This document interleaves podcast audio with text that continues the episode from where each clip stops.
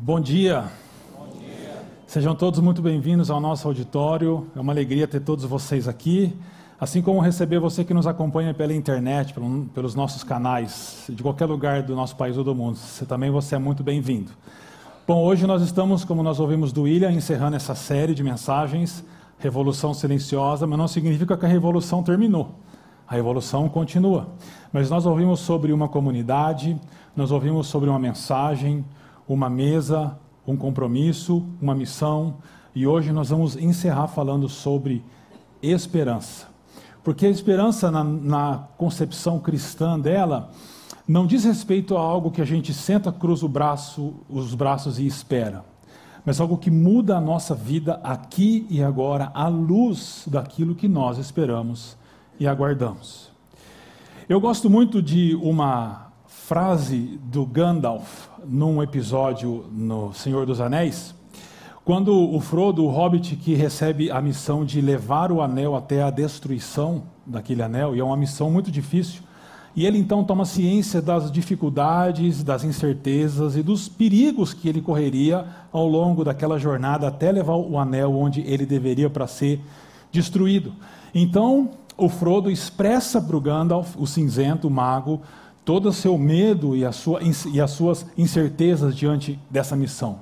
Mas a resposta do, do, do Gandalf para o Frodo é muito interessante. Ele diz assim: tudo o que temos que decidir é o que fazer com o tempo que nos é dado.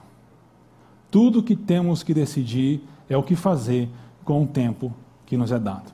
Isso não é uma resposta simples só do Gandalf para o Frodo, essa é uma questão para nós. Tudo o que nós temos que fazer é decidir o que nós vamos fazer com o tempo que nos é dado? Nós temos um tempo. Nós temos um tempo desde o momento em que a gente nasce até o fim das nossas vidas aqui. O que faremos com esse tempo?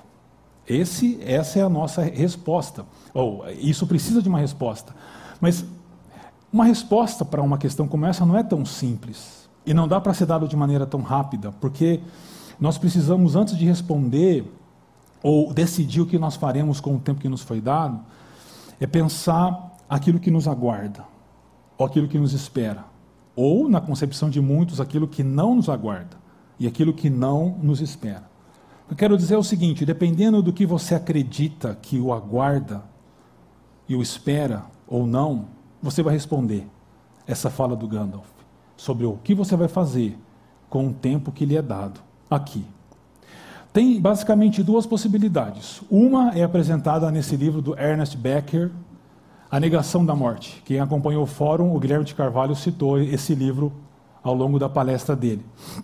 É interessante porque o Becker vai dizer o seguinte: esse, esse livro ganhou o prêmio Pulitzer em 1974, eh, de não, não ficção, e o, o Becker vai dizer o seguinte: e o que ele falou lá se aplica aqui. Nunca houve na história da humanidade uma, uma geração tão secularizada como a nossa, que não tinha uma esperança além da vida e da morte.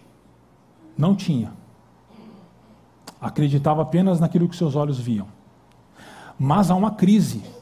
Por quê?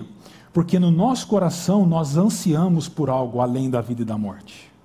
Nós ansiamos por algo eterno. Mas diante dos nossos olhos está a morte eminente, seja por idade, seja por doença, seja por acidente, todos nós, nós sabemos disso, essa é uma realidade. E aí nós entramos num paradoxo, numa crise de como lidar com esse, esse desejo nosso por ansiedade, por eternidade, mas nós negamos isso, ao mesmo tempo temos isso e somos confrontados diariamente com a nossa finitude.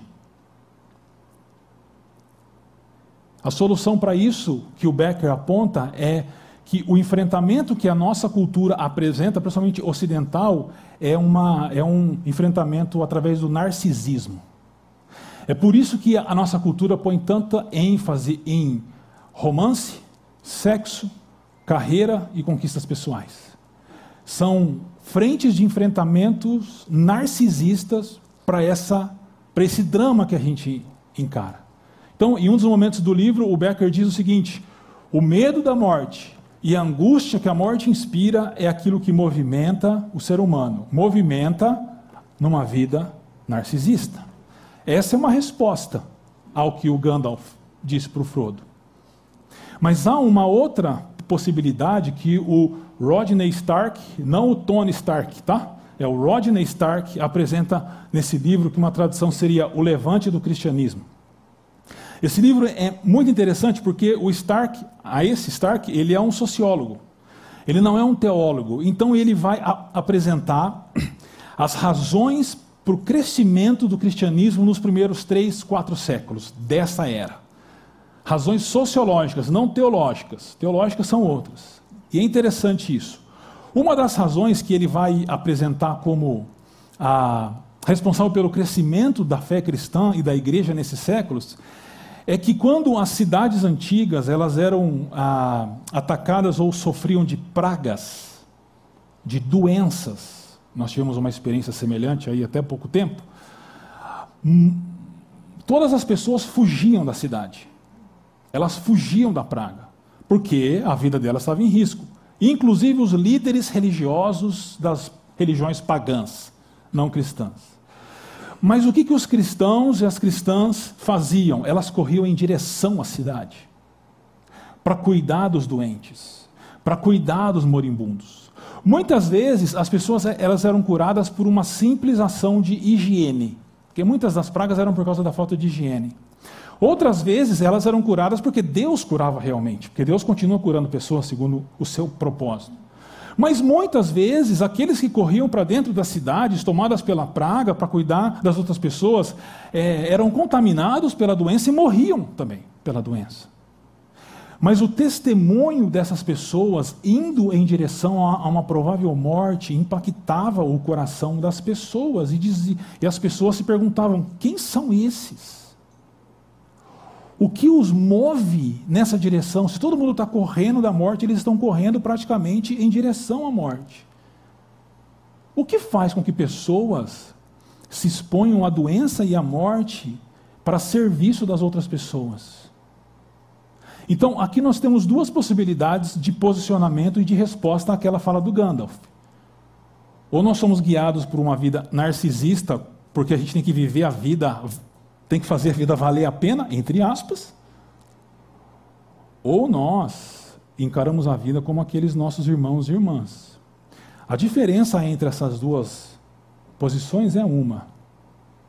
Um grupo não tem esperança, o outro grupo é tomado pela esperança e guiado pela esperança.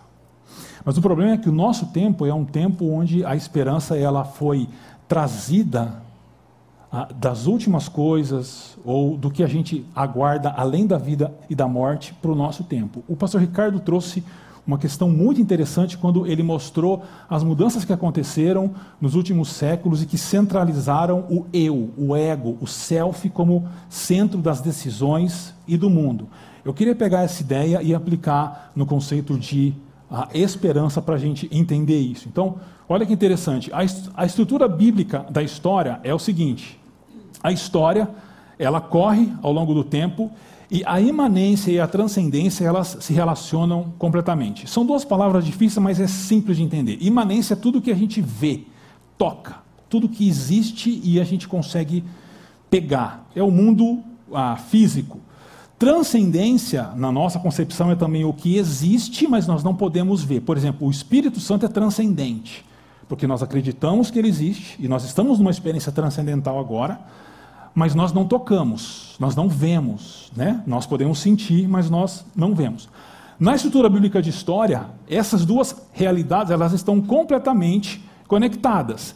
E essa história ela avança para um fim desta era, desta era que a gente vive para começar uma nova era. Nessa concepção, a esperança última das pessoas está além da vida e da morte e além da história. Essa é a estrutura bíblica de história.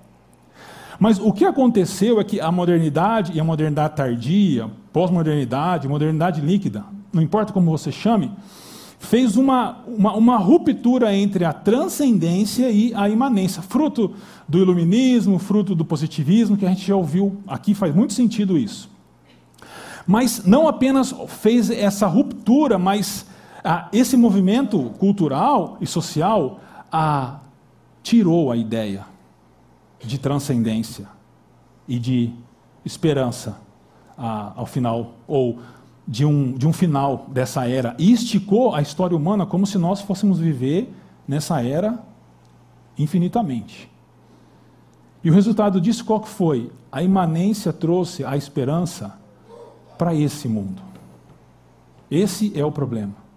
E por isso nós vivemos em uma sociedade cujas pessoas, e provavelmente muitos aqui, colocam a sua esperança naquilo que podem ver e tocar. A carreira se transforma em esperança última. Um romance com um príncipe ou uma princesa hollywoodiano se transforma em esperança última. Um diploma se transforma em esperança última. Não quer dizer que essas coisas são ruins, elas não são ruins em si, elas são boas. Mas elas não podem ser a esperança última que nós temos. Mas a nossa sociedade e a nossa cultura é uma sociedade, uma cultura que rompeu com a imanência e trouxe a esperança última pra, que, que nós temos para dentro da história. E esse é um perigo. E há dois perigos básicos para isso. Porque o problema é que nós esquecemos qual é a nossa esperança última e passamos a desejá-la aqui e agora. Então, o primeiro perigo é a destruição. Quando você olha e lê histórias sobre a revolução, por exemplo, russa, a, que aconteceu, a revolução comunista na Rússia, ou o que Hitler liderou, o nazismo na Alemanha, ah, eles, eles, eles não estavam fazendo aquilo porque eles se achavam maldosos e eu vou matar judeu na câmara de, de, de na câmara de, de veneno, de gás. Não. Sabe o que eles achavam que eles estavam fazendo? Trazendo o céu à terra. Eram projetos de redenção, uma, uma sociedade justa, comunista, ou uma raça ariana. Projeto de redenção humana. O resultado a gente sabe qual foi destruição. Agora, para nós ocidentais, eu acho que tem um perigo ainda maior que o perigo do conforto. Eu não sei se você sabe, mas tem pesquisas que dizem que um ocidental médio, americano, europeu, ou até nós aqui no Brasil, vive de uma maneira mais confortável que um rei da Idade Média. Nós temos mais conforto que um rei na Idade Média. Porque nós temos ar-condicionado para o calor, aquecimento para o frio, nós temos fogão, nós temos é, micro-ondas, nós temos internet, nós temos carro, a nossa vida é muito confortável. E o conforto em si não é um problema, mas ele pode ser. Sabe por que, ele pode ser? Porque a vida pode ser muito boa, a ponto de fazer a gente não querer outra coisa. Está muito bom aqui. Está muito gostoso aqui. Está muito confortável aqui. Para que eu vou esperar outra coisa? Está muito confortável aqui. Esse é um perigo que todos nós corremos. E a gente precisa é, dar passos para evitar isso. Por isso eu quero conversar com vocês sobre uma esperança, que encerra essa série de mensagens, a Revolução Silenciosa. Para isso, nós vamos lidar com uma igreja plantada pelo apóstolo Paulo numa cidade chamada Tessalônica. Então, essa é a porta de entrada da antiga Tessalônica. Hoje, a cidade dos dois lados da porta. A cidade é enorme, tem mais de 2 milhões de habitantes. Mas essa era a porta, porque a cidade era toda murada, pela qual o apóstolo Paulo passou quando ele chega na cidade de Tessalônica para não levar uma mensagem religiosa, mas para começar uma revolução. E aí algumas razões para essa revolução. A primeira a gente encontra em Atos 17, versículos 2 e 3, que diz assim: Paulo foi à sinagoga e por três sábados discutiu com eles, com base nas Escrituras, explicando e provando que o Cristo deveria sofrer e ressuscitar dentre os mortos. E dizia: Esse Jesus que eles proclamam é o Cristo. Então, aqui na chácara a gente está acostumado a aprender um pouco de grego, então vamos lá. O verde foi e discutiu, é um tempo no, no grego que a gente chama de auristo, e dá a ideia de uma, de uma missão cumprida, uma atividade que foi concluída. Então, Paulo, segundo o seu costume, foi à sinagoga durante três sábados e discutiu com eles. O que, que ele fez indo na sinagoga. Agora a gente tem explicando e provando particípios que mostram o que Paulo fazia lá. Então ele explicava. Aqui a palavra explicar, ela significa dialogar. Então Paulo ia à sinagoga e ele dialogava com as pessoas lá. Ele ele, ele é, respondia perguntas, ele fazia perguntas e era um diálogo. E ele provava.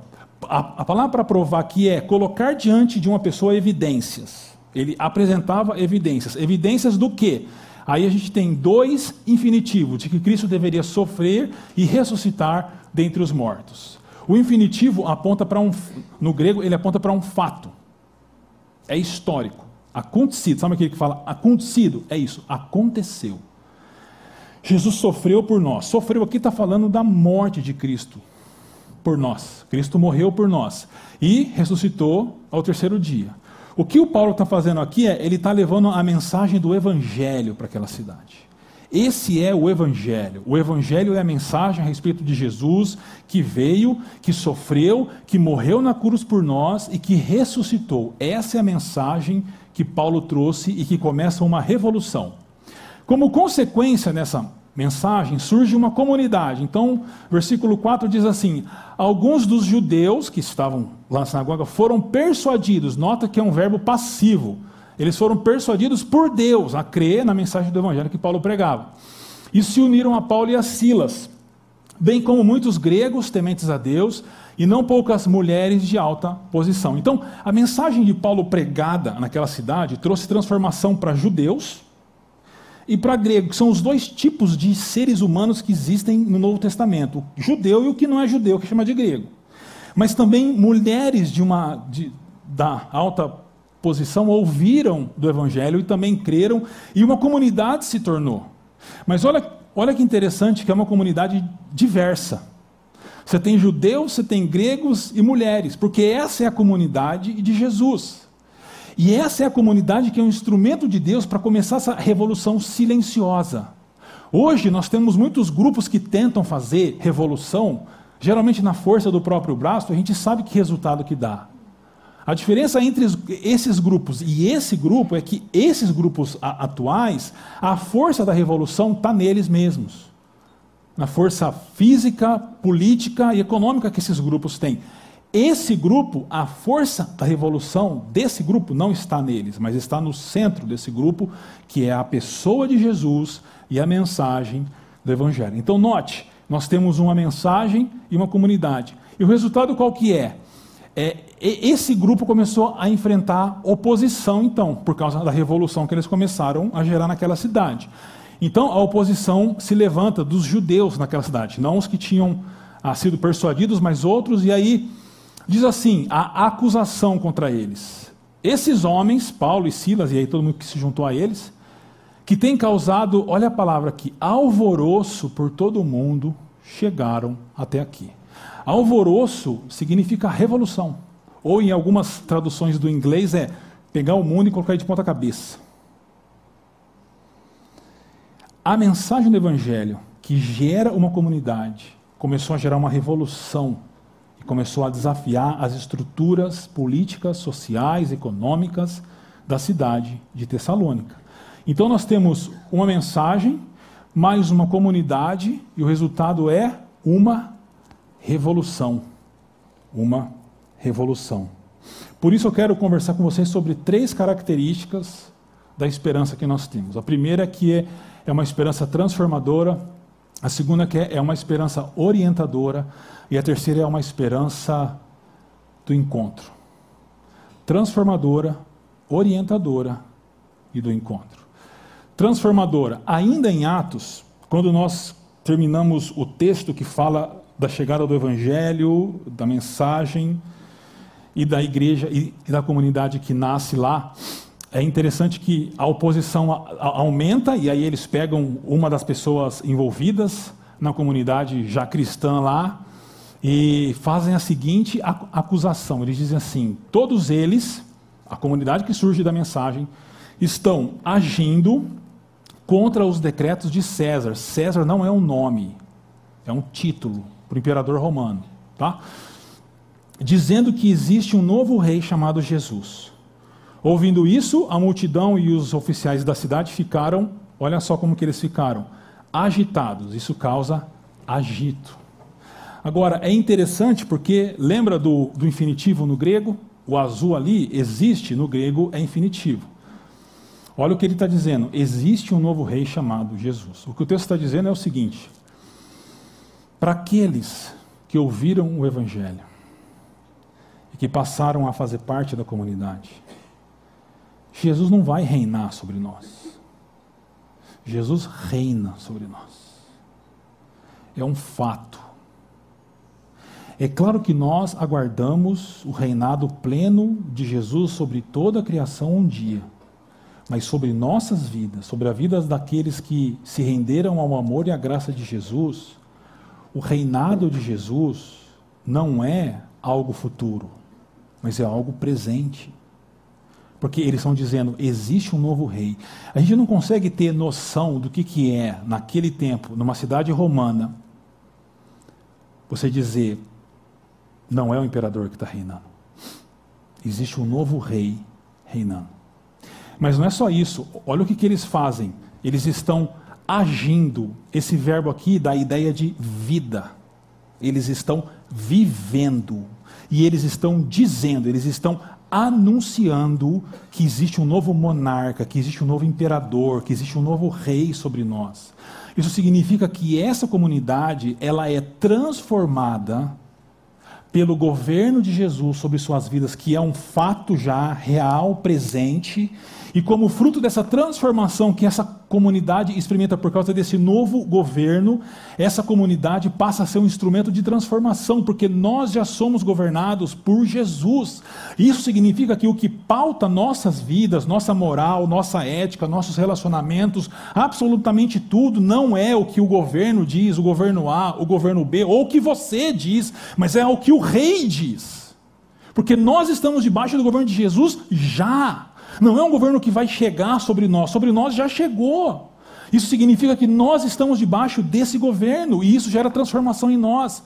Porque não é o que a gente pensa ou o que a gente acha, é o que ele pensa. É o que ele aponta.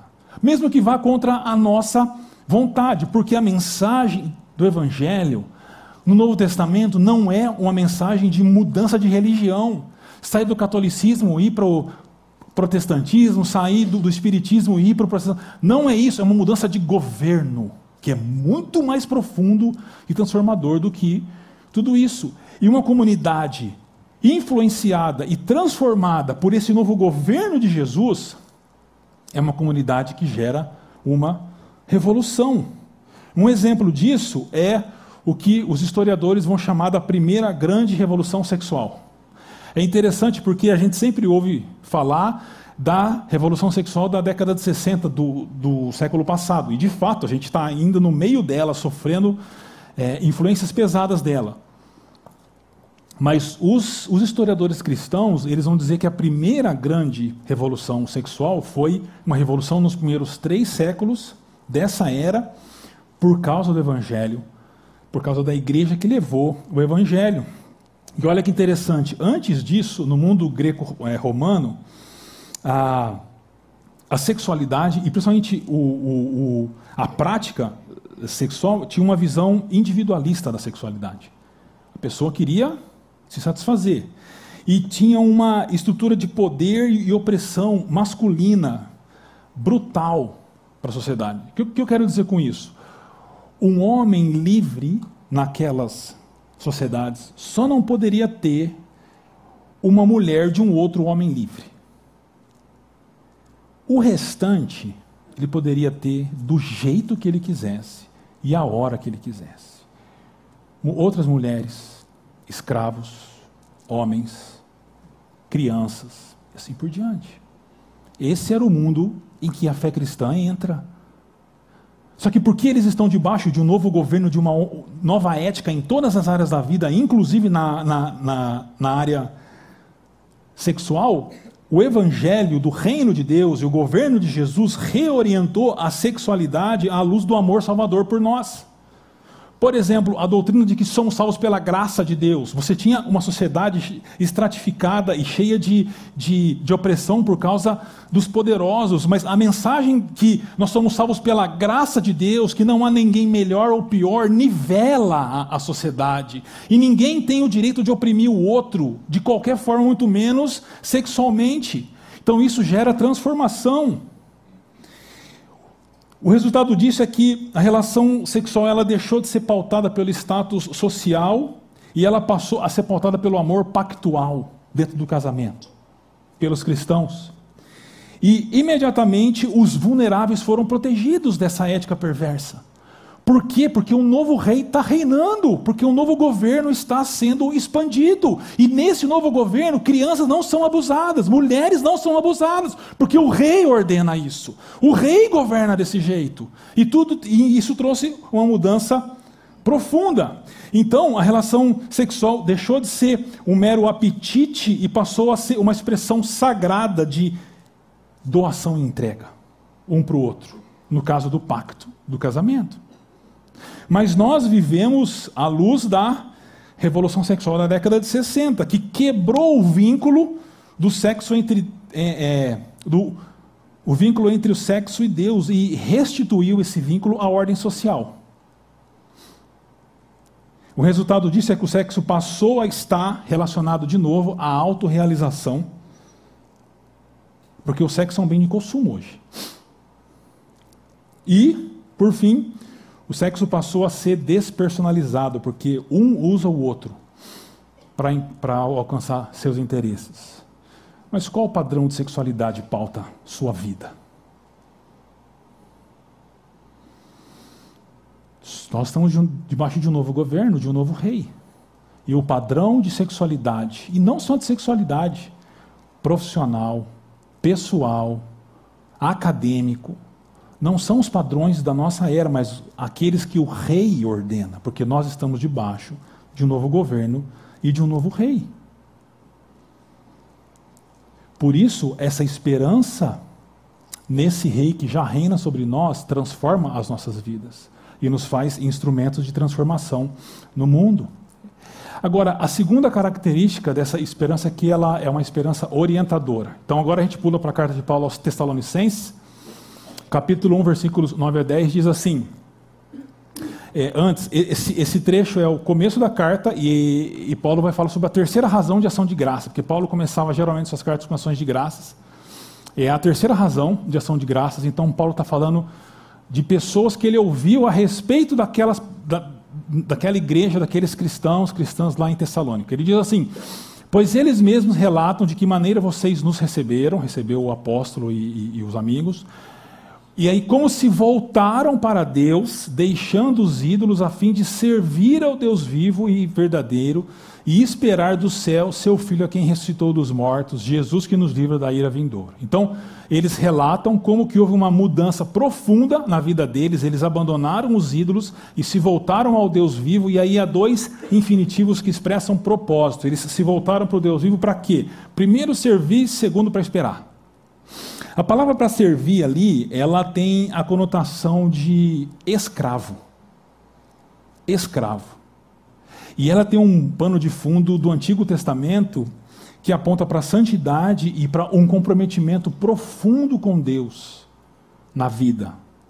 De viver de acordo com a vontade de Deus e não com a nossa vontade. Então, essas pessoas, elas entenderam que elas serviam a Deus em tudo aquilo que elas faziam.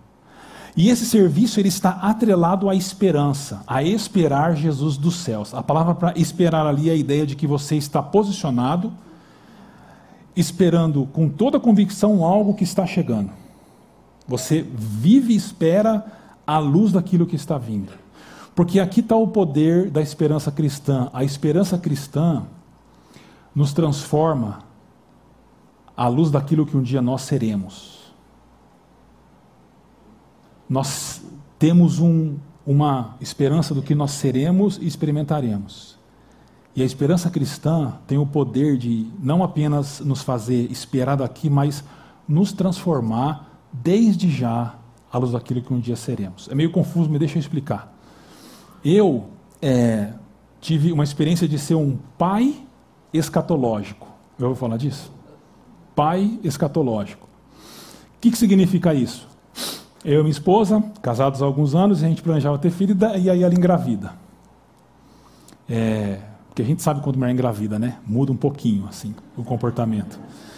E aí faz os exames, tá, tá grávida. Ok, legal. E aí eu era pai, mas não era. Mas eu não tinha meus filho, meu, meu filho nos braços, foi o primeiro. Mas eu já agia e vivia como um pai. Mãe, sei lá, de um feijão na barriga da minha esposa, mas eu já me preocupava com o quarto dele, eu já me preocupava com fralda, eu já me preocupava com roupa, eu já me preocupava com tudo. Você entende? Eu não era pai, mas já era. O fato de eu me tornar pai há poucos meses, igreja em Apocalipse. Você lê a, a capítulos 2 e 3 de Apocalipse, você vê as igrejas lá. Meu Deus, uma luta, uma pior, outra pior ainda, e elas lutando. Só que quando você vai para o final do livro, você vê a igreja preparada e perfeita, descendo dos céus para o casamento com o cordeiro. Qual que é a igreja verdadeira? As duas. Mas essa igreja, enfrentando suas lutas, olha para o futuro que a aguarda e ela começa a experimentar uma transformação à luz do futuro que está chegando. Porque nós devemos viver e servir ao Senhor à luz do futuro que está chegando, à luz da eternidade. Tem gente que acha que no céu nós vamos ficar voando de nuvem em nuvem. Deixa eu dizer para você, não é assim, tá? Não é assim. Ah, por exemplo, nós provavelmente teremos Empresas. Empresas, sem o pecado, mas teremos empresas. Se você é um empresário, como que você acha que vai ser uma empresa lá? Começa a fazer dela agora aqui, o que ela um dia será. Comece a tratar seus funcionários como um dia eles serão tratados. Comece a agir conforme você vai agir lá. Você dá aula? Não sei se a gente vai ter aula no céu, né? As crianças não querem, mas talvez tenha. Vamos pensar que vamos ter aula, aula no céu. Você dá aula, como é que vai ser uma aula lá? Já dê ela aqui. Trate os alunos do jeito que eles serão tratados lá aqui. Percebe? O céu, o céu chegou. O céu está aqui. O céu invadiu a nossa realidade e nós vivemos à luz da eternidade. E assim nós trabalhamos, nós estudamos, nos relacionamos, porque nós seremos um dia aquilo, e, e isso já começa a mudar o nosso presente agora.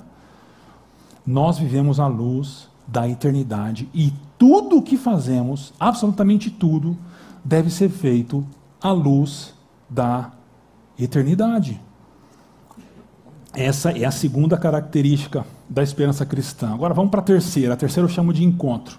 Então a gente pula para o capítulo 4 de Tessalonicenses e diz assim, versículos 16 e 17. Aqui, só uma introdução bem rápida. A partir do versículo 3 até o 18, Paulo está lidando com um problema que surgiu na igreja, que é o seguinte: eles aguardavam a volta de Jesus, ah, Jesus não tinha voltado ainda e pessoas tinham morrido.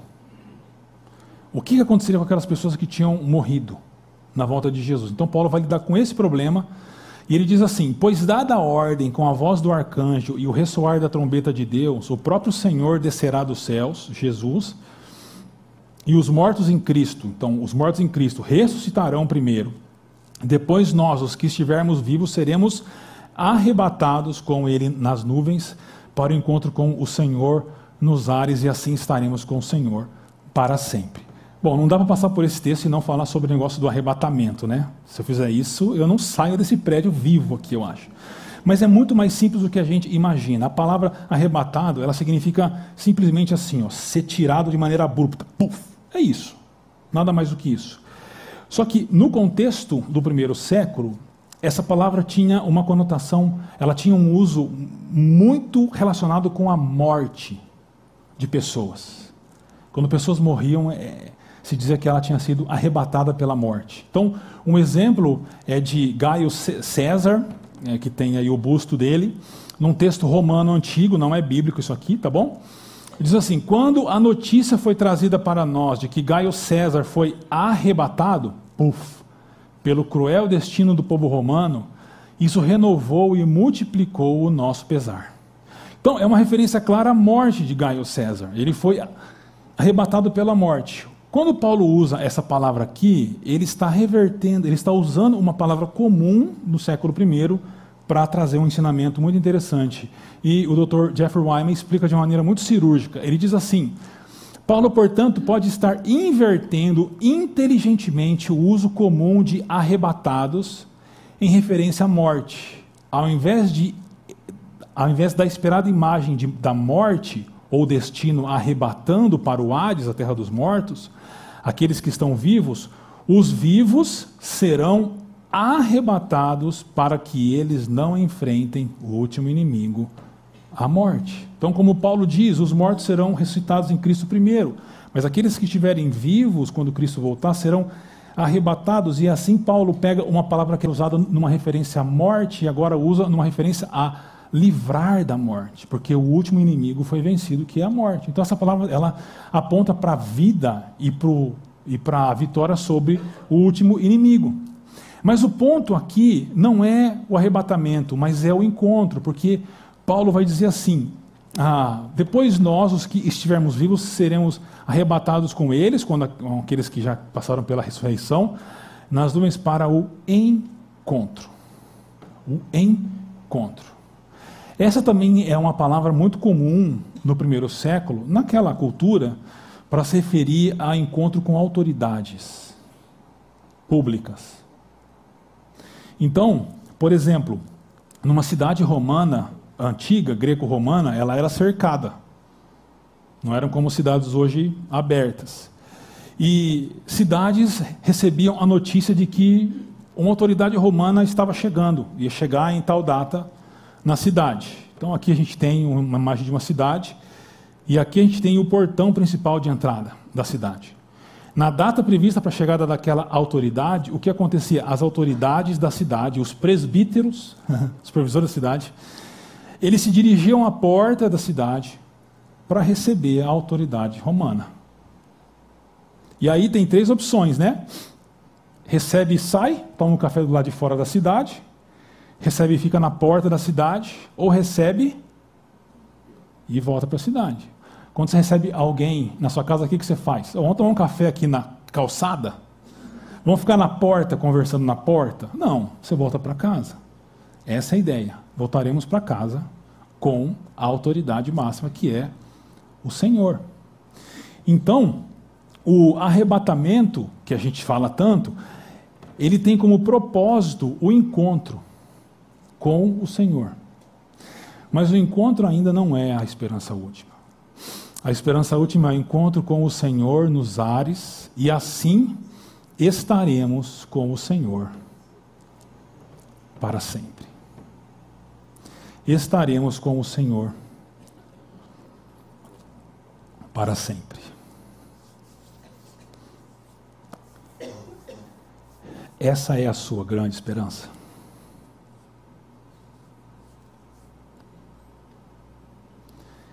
Você acorda pensando nisso e vai dormir pensando nisso. A sua grande esperança é encontrar o Senhor e estar com Ele para sempre.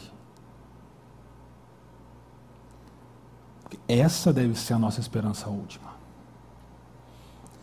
O problema é que nós fazemos parte de uma sociedade, de uma cultura que nos conduz a depositarmos a nossa esperança última num romance encontrar o príncipe, a princesa encantada de Hollywood, ou numa, numa realização profissional, a minha esperança, eu durmo e acordo pensando numa realização profissional, em subir na minha carreira, ou abrir um negócio e dar certo. Ou ter uma casa, uma casa com vários cômodos, uma casa com escritório, uma casa que as crianças possam se sentir bem. É isso que você vai dormir pensando e acorda pensando? Deixa eu ser bem direto, usando as palavras do apóstolo Paulo. Se a nossa esperança se resume a essa vida, nós somos os mais miseráveis que existem.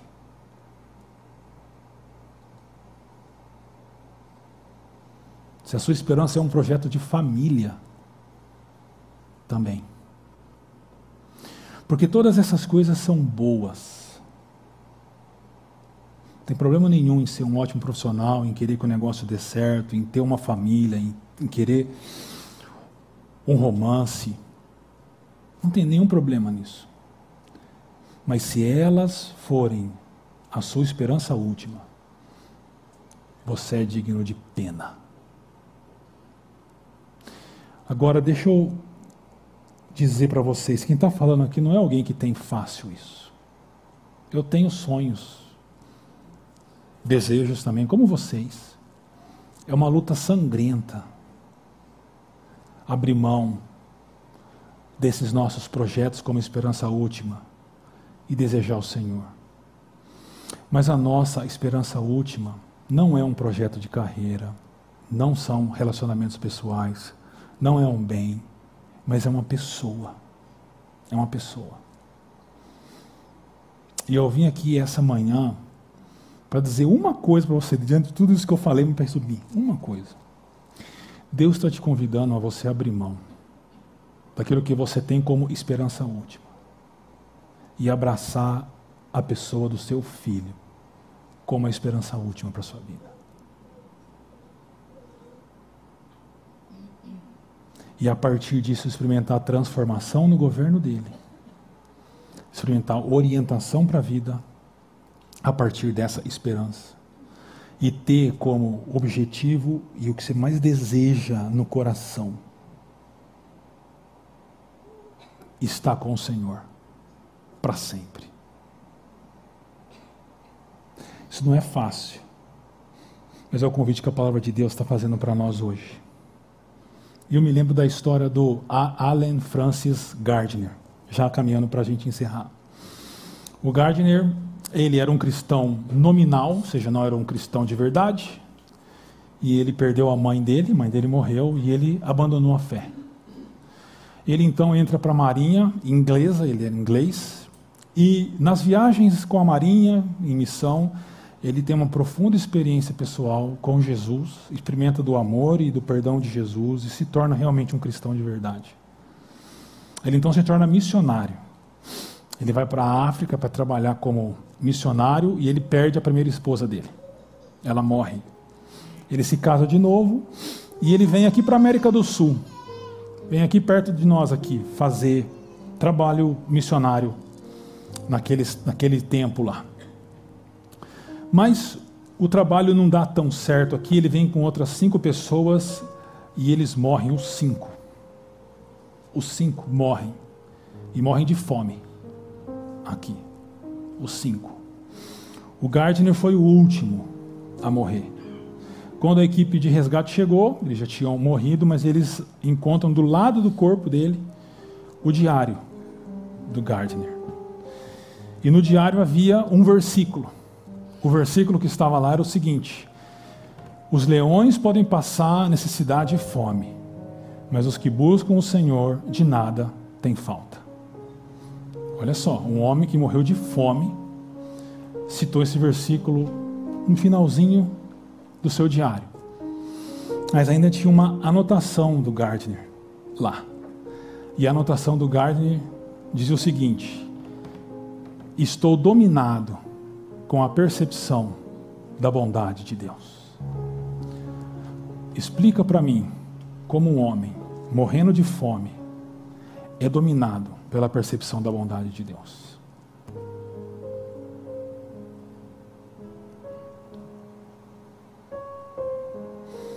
Parece difícil, mas não é. É porque ele morreu de fome, mas ele não estava com fome. Entende? O Salmo 34, 10 diz: Os leões podem passar necessidade e fome, mas os, os que buscam o Senhor de nada tem falta. A gente não entende direito ali, de nada tem falta. Não está falando sobre não passar fome. O apóstolo Paulo passou fome. Nesse exato momento, irmãos e irmãs preciosos que buscam o Senhor estão passando fome. E vão morrer de fome alguns. Nós podemos passar fome e morrer de fome, mas buscar o Senhor de nada vão ter falta, sabe por quê? Por quê? Porque eles encontrarão o Senhor. O Senhor. E pode faltar comida, pode faltar dinheiro, pode faltar emprego, pode faltar um teto sobre a nossa cabeça, pode faltar saúde, Pode faltar qualquer coisa, mas se nós tivermos o Senhor, de nada teremos falta. De nada teremos falta. Esse é o desafio nosso, encerrando essa série. E eu convido você a sondar o seu coração e a desistir. Desistir de continuar vivendo tendo, como esperança última seus planos, seus projetos. Mas você abraçar como a esperança última uma pessoa, que é a pessoa do Senhor Jesus que morreu por nós naquela cruz e ressuscitou ao terceiro dia. Por isso, os desafios que ficam para nós é: primeiro, viva sob o governo de Jesus. A nossa ética, a nossa moral, tanto sexual, profissional, relacional, não importa, não é de acordo com a nossa cultura e não é de acordo com o que nós queremos, mas é de acordo com o Rei que já reina sobre nossas vidas. E essa transformação vai gerar em nós instrumentos de transformação e de revolução na sociedade. Segundo, oriente-se pela esperança, já viva, já trabalhe, já se relacione, já estude à luz da eternidade, à luz do que está vendo, vindo para cá, porque o céu já chegou para nós.